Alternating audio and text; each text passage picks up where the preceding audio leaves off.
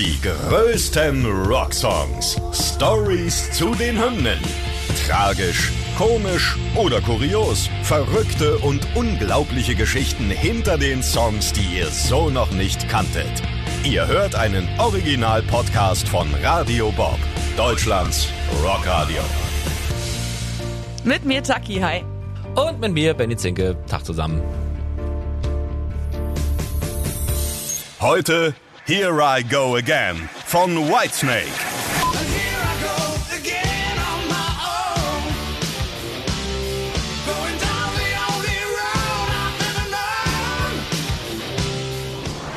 Also heute geht es wohl um einen der berühmtesten Songs von David Coverdale und seiner Band Whitesnake. Wir klären heute, warum es überhaupt zwei unterschiedliche Versionen gibt von Here I Go Again, welche Gemeinsamkeiten und Unterschiede sie haben und warum es mit der Karriere von Coverdale damals auch zu Ende hätte gehen können.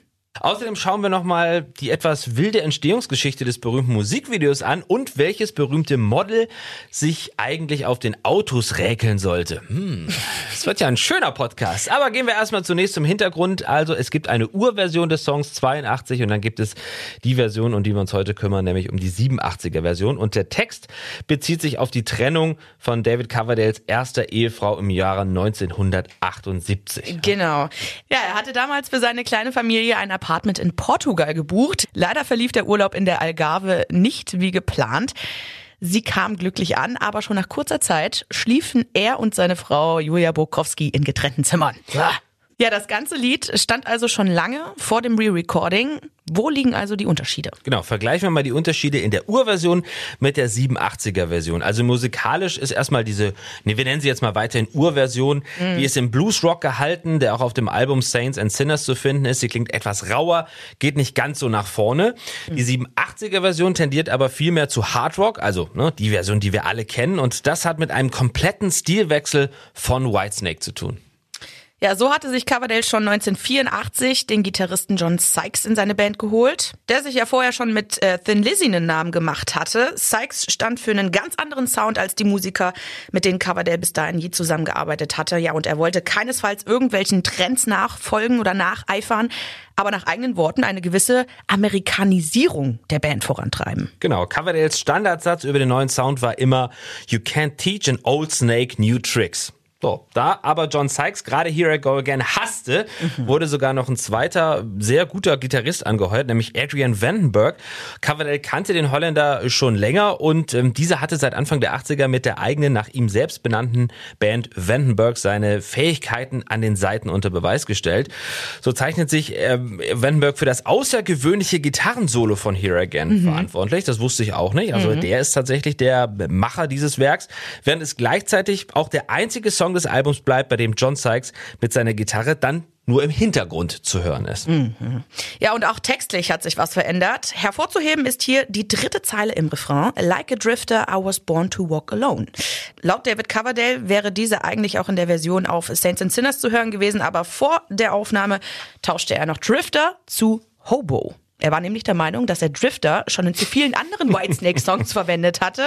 Hat er einfach mal umgeswitcht, aber warum ging er wieder zurück? Ja, nach Aussagen von David Coverdale könnte man, wenn man nicht genau hinhört, statt Hobo Homo verstehen und er wollte dem Ganzen direkt vorbeugen. Und außerdem kannten viele Europäer den Ausdruck Hobo auch überhaupt nicht, wussten gar nicht, was er bedeutet und konnten damit auch nichts anfangen. Ich kann ehrlich gesagt auch nichts damit anfangen. Weißt du, was das ist? Äh, ich habe Google bemüht, weil ich habe es auch nicht gewusst. Ja, okay. Und äh, Hobo ist ein umherziehender Gelegenheitsarbeiter und das Wort Hobo wurde erstmals gegen Ende des 19. Jahrhunderts verwendet, um Wanderarbeiter in Amerika zu beschreiben, die im Wesentlichen obdachlos waren und in Güterzügen durchs Land fuhren, um nach Arbeit zu suchen. Oh, haben wir das auch mal geklärt. So. Okay, ja, also zum Vergleich der Urversion mit der Albumversion, neuer Stil, eine neue Besetzung, aber warum ist jetzt auch noch die Besetzung für die etwas kürzere Radioversion nochmal anders?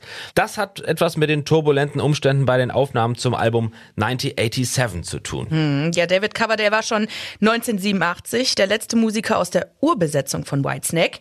Und bei den Aufnahmen zum Album Whitesnake lief dann alles nicht so glatt wie geplant, ne? Kommt ja mal vor. Mhm. Das größte Problem, Coverdale war topfit in die Aufnahmen reingestartet, fing sich aber bei einem Spaziergang so eine massive Entzündung in den Nasennebenhöhlen ein. Es half nichts und er musste schließlich sogar operiert werden. Ohne Garantie, dass sein Gesang jemals zurückkehren konnte. Also schon ziemlich scheiße. Die Doktoren ja gaben ihm eine 50-50 Chance, dass seine Fähigkeiten irgendwann wiederkommen würden und kommentierten die Entzündung als eine der schlimmsten, die sie jemals gesehen hatten, ja, tatsächlich. Das äh, stelle ich mir auch nicht sehr angenehm vor.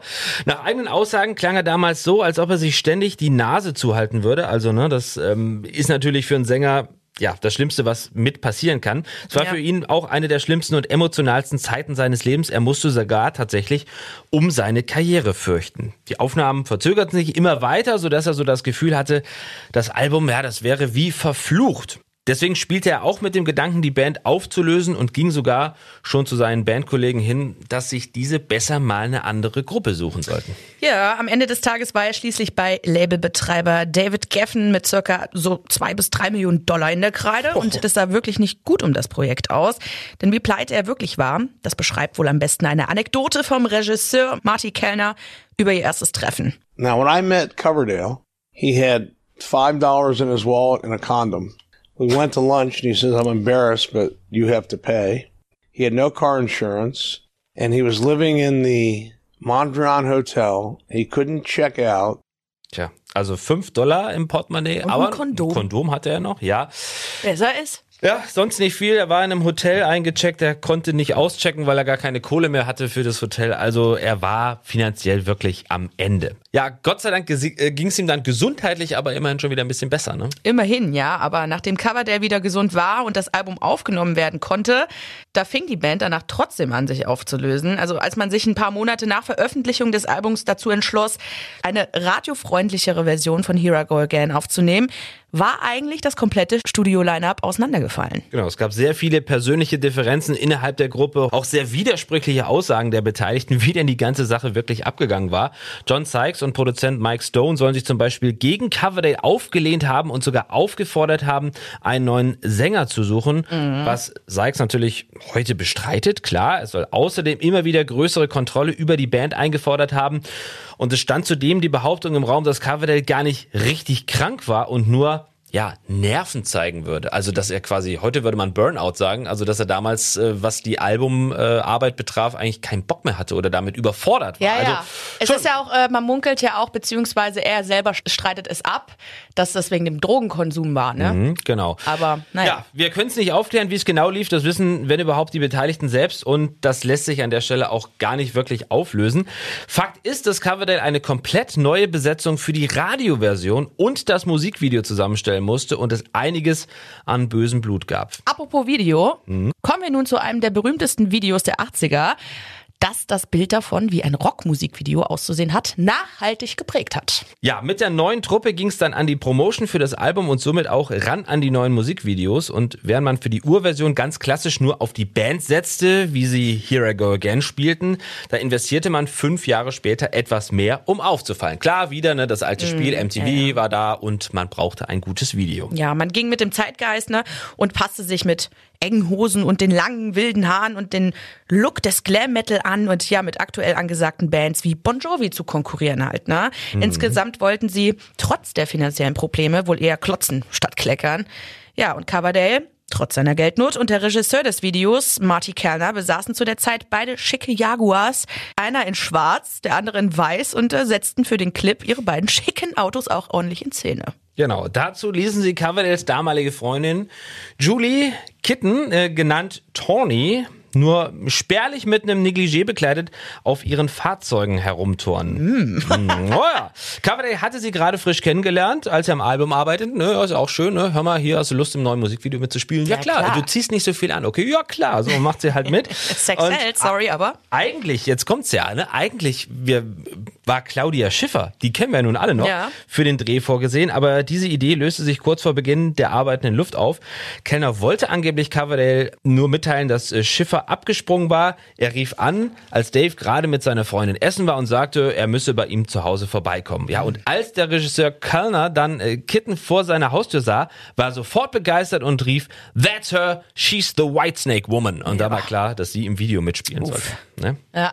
ja, und schon vorher wusste auch Kellner, dass er eine äh, sexy Frau in Anführungszeichen, sag ich mal, in dem Video haben wollte. Er sagte einmal einem Reporter, Sex is a part of rock and roll and the song was about sex. Und auch wenn eine, ja, ich sag mal, eine extra, auch wenn eine extra berühmte Choreografin Paula Abdul, kennen wir auch, für den Videodreh engagiert wurde, überzeugte Kitten durchweg mit ihrer Performance. Ja, die Choreografin gab, nachdem sie das erste Mal gesehen hat, wie sich Tawny auf dem Jaguar bewegte, schließlich selbst zu, dass sie ihr überhaupt nichts beibringen konnte. Ja, ihr Talent durfte Kitten dann auch in den Videos zu Is This Love und Still of the Night unter Beweis stellen. Also war kein One-Video-Wonder, wenn man das so sagen kann. Äh, Schauspielerin Model Tawny und die beiden Autos in Kombination machten das Musikvideo schließlich extrem populär, muss man auch sagen. Und es wurde zu einem Sinnbild der 80er Rock-Musikvideos. Heute zählen die beiden Jaguars übrigens mit zu den berühmtesten Fahrzeugen der Popkultur. Erst 2019 bekam Coverdales weißer Flitzer einen erneuten Auftritt im Musikvideo zu Shut Up and Kiss Me. Also der mhm. ist ja wirklich erst nur ganz frisch raus. Des äh, Whitesnake-Albums Flesh and Blood. Also da ist dieser Jaguar tatsächlich nochmal aufgetaucht. So, ja, wenn was geht, ne, dann sind es ja Autos und Frauen. Das ja, äh, ja, ist ja leider so. Ja. Was willst du machen? Ne? Klappt scheinbar heute auch noch. Eine kleine Anekdote noch zum Video. Das geriet nämlich etwas heißer als eigentlich gedacht, denn aus dem Negligé ist eine Brust herausgerutscht. Oh mein Gott, Skandal. Ein Nippelgate, ein oh, frühes yeah. Nippelgate. Ja, und ganze sechs Monate hat es keiner gemerkt. Das ist ja das Beste daran. Aber Kerner be bekam dann einen Anruf von MTV und es musste tatsächlich nochmal überarbeitet werden. Die verrutschte Brust. If you look close at here I go again, you'll see at one point, you can see the tag on the bottom of Tawny's shoe. She had an exposed breast that was on MTV for six months. I wish I could tell you I knew about it. I didn't do it on purpose. I didn't know about it. MTV never saw it. And all of a sudden, somebody was watching it really close and they called me and they said, You got to change this.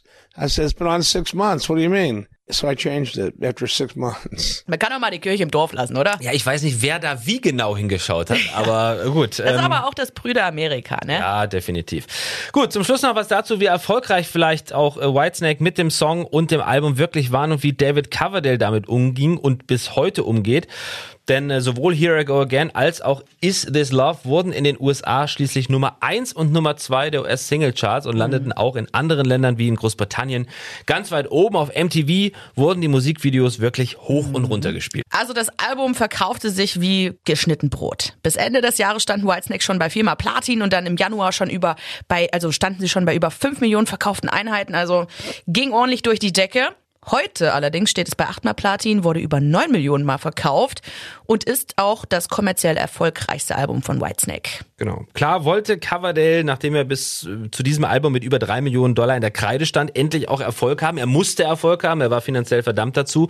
Und dass das Album auch so eine Wucht entfaltete, das traf ihn dann doch gänzlich unvorbereitet. In den nächsten Jahren stiegen sie tatsächlich zu Weltstars auf und auch das nachfolgende Album mhm. Slip, Slip, of the, the Tongue, tongue. Ne, das aus dem Jahr 89 wurde wurde ein Hit. Nach vier Jahren fast ununterbrochen auf Tour war er dann aber so ausgebrannt, dass es ihm auch einfach reichte. Ja, und nach dem letzten Konzert in Japan ließ er sogar seine Bühnenoutfits verbrennen und äh, zog sich in ein ruhiges Haus zurück, weg von dem Touralltag der Großstadt ne, und dem ganzen Musikgeschäft in LA.